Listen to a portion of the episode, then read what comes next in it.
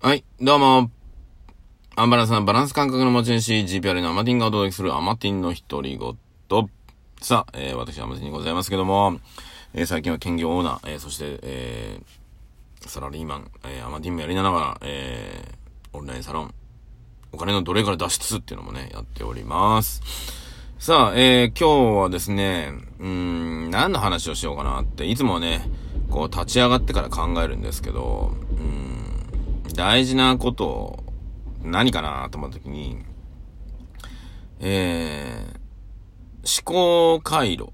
ね、ちょっと難しいこと言ってみようかな。ね、思考回路の偏りが招いております、今の、えー、人生っていうところ、いかがでしょうか。ねえー、人って癖があるんですよね。考え方の癖とかがあるんですね。これが今生きている環境の中でもたらされている考え方の癖があります。で、今周りにいる方と一緒によくいるがために、えー、考え方が似ちゃうってことですね。で、よく、なんていうのかな。今周りにいるよくね、つるんでいるお友達の、ね。えー、っと、なんだっけ。5人の平均年収があなたの年収になりますってよく言われることがあるんですけど、例えば、えー、平均年収が、例えばよく一緒に遊ぶ友達の平均年収が、ね、みんないろいろバラバラって平均にしたら、えー、例えば300万でした。ね、これお金だけの問題じゃないって言われたら、本当にそうなんですけど、でも実際お金だけの問題でもあったりするので、ちょっとお伝えしようかなと思ってるんですけど、え、までが300万円でした。平均がね。なのか、えー、いや、1000万でした。いや、2000万でした。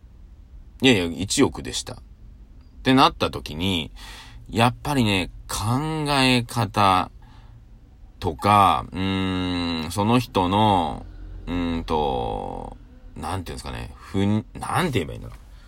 決め方、決め方っていうか、なんて言うんだろうな、その、決断している様とかが、全く違うんですよ。そう。で、やっぱり、あの、まあ、例えば平均ね、まあ、月収が安いからダメな人だとは俺は言わないけど、言わないけど、考え方に偏りが出てるっていうことにも、を知った方がいいよっていうことなんですね。で、単純に言うと、えー、やはりその、平均が、まあ年収が低いという人っていうのは、全体的に、えー、うん、なんていうのかな。現状で満足している方が多いっていうことですね。いや、それがいいのか悪いのかは別です。はい。で、まあ、そこに一緒にいるってことは自分も、まあ、そういった考え方になりやすいということですね。これ確率の話になってくるので、そう、だから、その周りがダメだとかじゃなく、うーん、例えば、平均2000万、3000万っていう周りがいる方、ね、と、考え方にもうブランクというか、えー、がありすぎるんですってことなんです。そうすると考え方とか、え、まあその人のね、えー、所作とかね、いろんな部分での違いがありすぎるから、いや、それは関係ないわよね、私。みたいな風に思えちゃうんですね。そうすることによってどうなるかっていうと、えー、まあ、自分自身は、えー、平均300万の、えー、ゾーンからは、まあ、ほぼ、ほぼ出ないということです。ほぼ出ないよってことです。それでいいよっていう人いるんですけど、あ、それが平均300万円の人たちの考え方なんです、実は。月収、あ、間違えた、間違えた。あと年収300万円って月いくらなの？これ。今、適当に言いましたけど。月20万で、えー、っと、240万。30万で360万だから30万ないってことですね。そうか。30万ないか。あ、もうちょっと低いか。ね。ねえ、年収200万円ぐらいだとね、えー、どう、どうなんでしょう。まあ、年収で考えるどうかと思うけど。まあそういった考え方になっちゃうってことです。まあ逆に言うとね。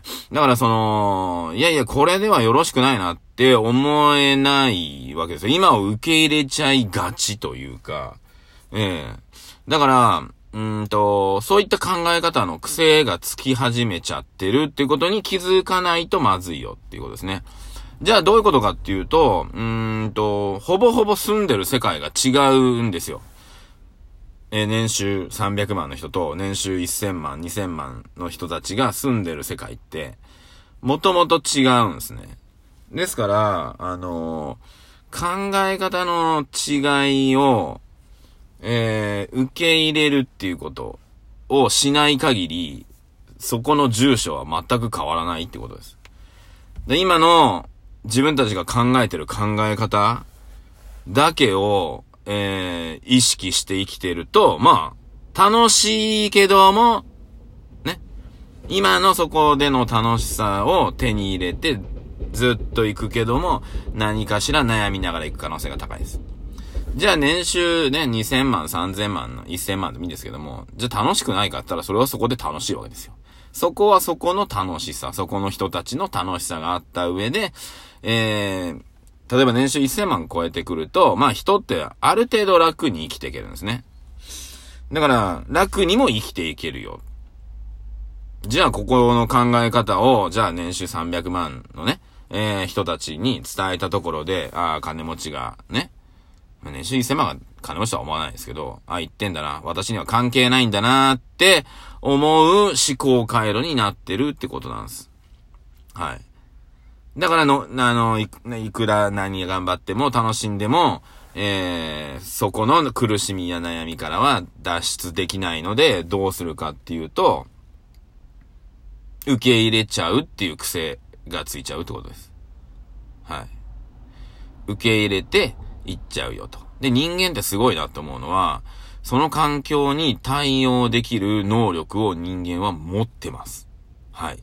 それが低い、まあ、レベルで言うと表現悪いかもしれないけど、低いね、レベルだろうが、高いレベルだろうが、どなたでも対応できる能力を持ってます。あ、それが一瞬で対応できるかとか、まあ、一月二月かかるかは、それは別としても対応できます。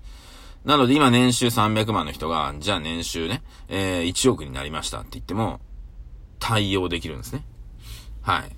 最初は戸惑うかもしれないけど、対応できるようになります。そうすると、年収1億の人が年収300万に戻れるかって言ったら、これ戻れなくなります。はい。っていうことなんですね。